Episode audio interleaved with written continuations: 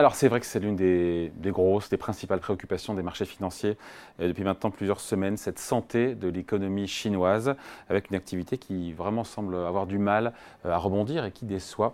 Bonjour Frédéric Leroux. Bonjour. Merci d'être la responsable de l'équipe Cross Asset chez Carmignac. Pourquoi est-ce que la Chine déçoit? Pourquoi est-ce qu'elle inquiète? Pourquoi est-ce que la machine ne repart pas aussi fort que ce qui était prévu? Pourquoi la consommation est en berne? Pourquoi?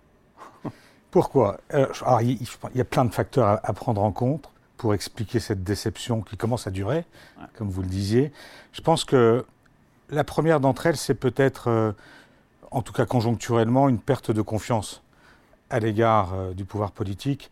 Je pense que la façon dont la crise du Covid a été gérée a inquiété un petit peu, a rappelé à l'investisseur étranger que la Chine n'était pas une économie libérale, qu'elle était assez autoritaire mm.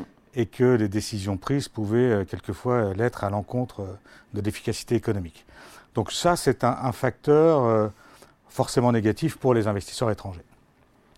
Après, toujours conjoncturellement, on a eu aussi la régulation de l'Internet euh, chinois. Je vous coupe, pardon. Moi, ce qui m'intéresse, c'est pourquoi est-ce que l'activité ne rebondit pas aussi fort? Tout on attendait un, un rebond hyper puissant avec la réouverture de l'économie chinoise. Pourquoi est-ce qu'il pas au rendez-vous?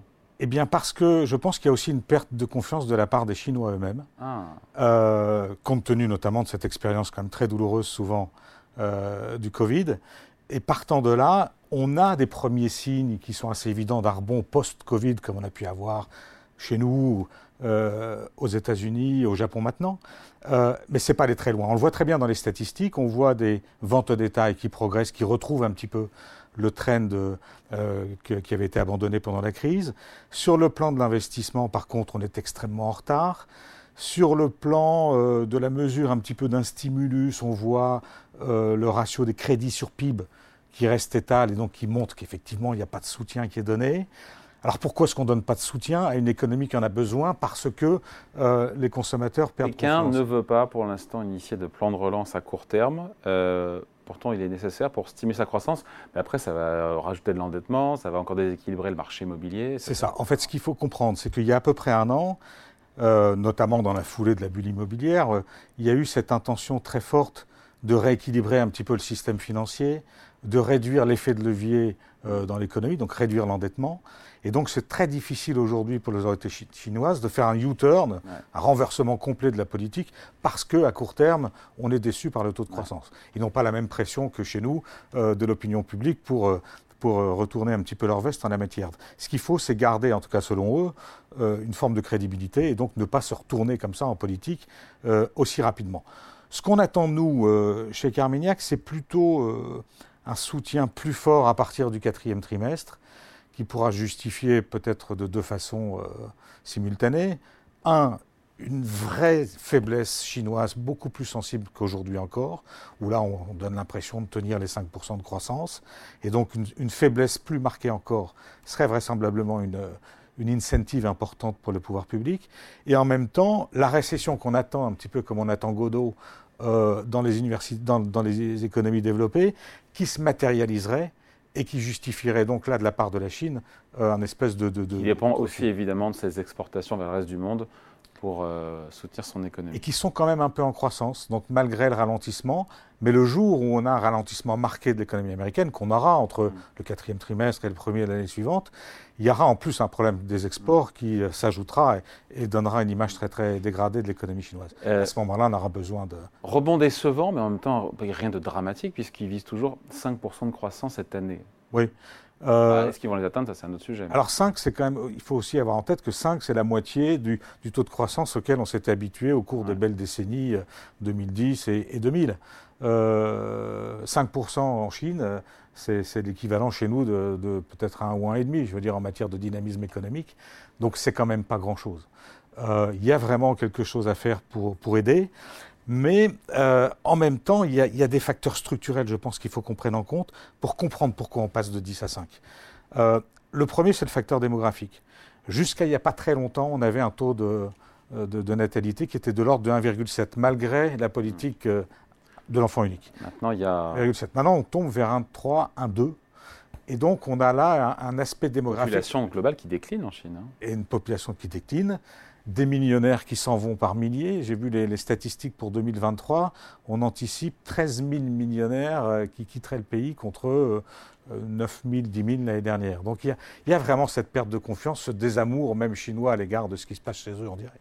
Donc il y a cette démographie qui est un, petit, peu, récessive structurellement. Euh, et euh, déflationniste. Et on a aussi l'aspect marché immobilier. Et ça, ça fait un petit peu penser à l'économie japonaise à partir de 1990, qui était le top du marché et l'apogée de l'économie japonaise. C'est qu'on a eu cette bulle immobilière euh, considérable. Aujourd'hui, on a eu des dizaines et des dizaines de faillites euh, de promoteurs immobiliers, mais on continue de produire quasiment deux fois plus de logements que nécessaire aujourd'hui malgré la disparition euh, d'un grand nombre d'acteurs. Le contraire de ce, qu'on a, dont on a besoin en France. Absolument. Je fais le lien avec l'interview d'avant sur la crise du logement en France. Donc ce sont des facteurs lourds hein, qui, rendent quand même la vision, la compréhension de l'économie chinoise très différente. Il n'y a pas de plan de relance pour l'instant, Frédéric Leroux, euh, côté, euh, côté chinois, mais il y a quand même une banque centrale chinoise qui a baissé une nouvelle fois ses taux d'intérêt pour soutenir son économie, dans des proportions trop faibles ou pas, ou c'est efficace 0,10, euh, à la fin, 0,10 plus 0,10, ça fait quelque chose, mais c'est vrai que ce n'est pas, pas important. On se rend bien compte qu'ils ne sont pas dans l'optique aujourd'hui de sortir le bazooka, qui serait à la fois des mesures fiscales et des mesures, euh, des mesures monétaires. Euh, les Chinois refusent, par exemple, d'aider la consommation. Ils trouvent que c'est une dérive de l'Ouest qui montre une faiblesse marquée de, du pouvoir politique. Donc c'est toujours via euh, des plans de, relance d'infrastructures mm. que euh, la croissance se fait, qui crée, qui ajoute à la fois euh, de la surproduction des surcapacités, qui deviennent récessives, qui deviennent déflationnistes à terme. Ils n'ont pas envie de mettre ça en œuvre aujourd'hui. Je pense qu'ils veulent attendre une situation encore plus dégradée du fait de la Chine elle-même, du fait de l'économie mondiale et notamment développée, pour, euh, pour frapper un petit peu plus fort. Bon, la question qu'on se pose, une fois qu'on dit tout ça, donc on a parlé de l'environnement euh, économique euh, en Chine, c'est de comprendre encore une fois ce, désintérêt, cette désaffection, ce désamour des investisseurs étrangers pour la bourse chinoise. Quand on regarde les flux, ou même quand on regarde évidemment les performances, souvent ça va de pair. On, explique ça, cette déception déjà sur la croissance, évidemment. certains disent bah, les risques géopolitiques, c'est inhérent à ce qu'on a dit aussi. Oui. Je pense qu'une chose qui a été très... Et la faiblesse des rendements obligataires expliquer ah, Oui, alors aujourd'hui, c'est une faiblesse par rapport à ce qu'on a chez nous. Mais euh, je pense qu'à terme, c'est un intérêt majeur de l'ensemble de l'univers émergent et de la Chine en particulier. C'est que dans ce nouvel environnement inflationniste, hein, dont vous savez, je pense qu'il va s'étendre sur un certain nombre d'années, euh, cycliquement, mais avec une tendance haussière sur les prix, les émergents sont à côté de, de cette tendance. Et donc à terme, je crois qu'ils constitueront une alternative d'investissement financier aux pays développés tout à fait intéressante de la même façon que le Japon a tenu ce rôle-là dans la dernière grande période d'inflation des années 65-80. Donc ça, c'est un facteur qui aujourd'hui est peut-être un petit peu handicapant, qui conduit à de l'affaiblissement du yuan qui euh, probablement va justement euh, permettre un maintien des exportations à un niveau correct. Mais à long terme, ça sera un facteur euh, tout à fait intéressant. Le désamour, parce que je pense que le mot est le bon, c'est aussi oui, cette réforme de, l'Internet. vous vous souvenez, c'était des, grosses valeurs qui étaient vraiment détenues par les Américains dans des quantités extrêmement importantes, l'Alibaba, les, les Tencent, les Meituan. Baidu. Baidu. Euh, en fait, on a voulu, les autorités ont voulu casser leur monopole, euh, ce qui est probablement pas une mauvaise idée à long terme.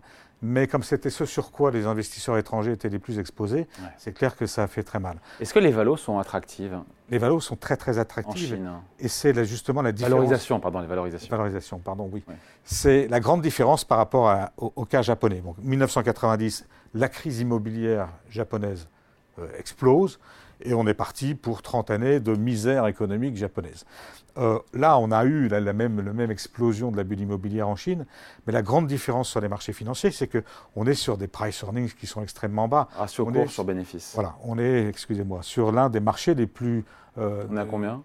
On est moins de 10 et on a des très très belles valeurs qui ne se payent même pas le, cash, euh, le cash en banque. Mm. Donc on, on, a vraiment un désamour trop fort qui crée des situations value extrêmement attrayante, avec le risque de value trap, c'est-à-dire le piège, le piège de valeur qui a pu durer pendant 10 ans au Japon avant de voir le marché remonter. Il y a peu de. Est-ce que vous êtes contrariant pour le coup? Je crois que c'est Amundi aussi, parce que la plupart des investisseurs étrangers effectivement fuient, ne veulent plus être euh, euh, sur le marché boursiers chinois. J'ai vu qu'Amundi est à contre-courant Paris sur la Chine. C'est le cas aussi chez Carmignac? Alors, on est un petit peu surpondéré par rapport au, poids dans les indices mondiaux. Mais un petit peu par rapport à ce qu'on a pu avoir dans le passé, c'est très peu. on se pose un petit peu la question quand même, si vraiment on voit rien venir en matière de, d'addition, même graduelle, en matière de soutien, je pense qu'on va revenir sur une pondération classique et attendre que des choses plus tangibles se passent, probablement vers la fin de l'année, euh, quatrième trimestre. Mais je pense que c'est une bonne chose finalement que les choses euh, que, quoi? que les, Chinois n'aillent pas trop vite dans un soutien marqué. Le soutien marqué, ce serait donc un soutien infrastructure qui ferait appel euh, à des achats massifs de matières premières et qui serait probablement aujourd'hui pour le monde développé source d'inflation source d'inflation supplémentaire. Euh, dont on n'a pas besoin. dont on n'a pas besoin aujourd'hui. Aujourd'hui on voit les taux d'intérêt qui ont du mal à baisser parce qu'eux se rendent compte qu'effectivement la désinflation est un petit peu lente. Si jamais on avait en plus pour l'inflation ce soutien des ah. matières premières on verrait les taux repartir au-delà des niveaux qu'ils ont atteints il y a quelques trimestres et ça deviendrait un petit peu compliqué pour les marchés d'actions et c'est là qu'il y a un aspect très intéressant à observer entre la Chine et le reste du monde. Depuis 2008, c'est très clair. La Chine, c'est vraiment, essaye de se développer dans une phase inversée par rapport à l'univers développé. 2008, c'est la Chine qui sauve le monde moderne en faisant un plan de relance de plus de 20% du PIB, dont elle n'est pas encore sortie des déséquilibres que ça a créés. Mm. Et depuis ce temps-là, on a un petit peu une phase inversée qui permet d'éviter en gros les surchauffes et au contraire les grandes déprimes.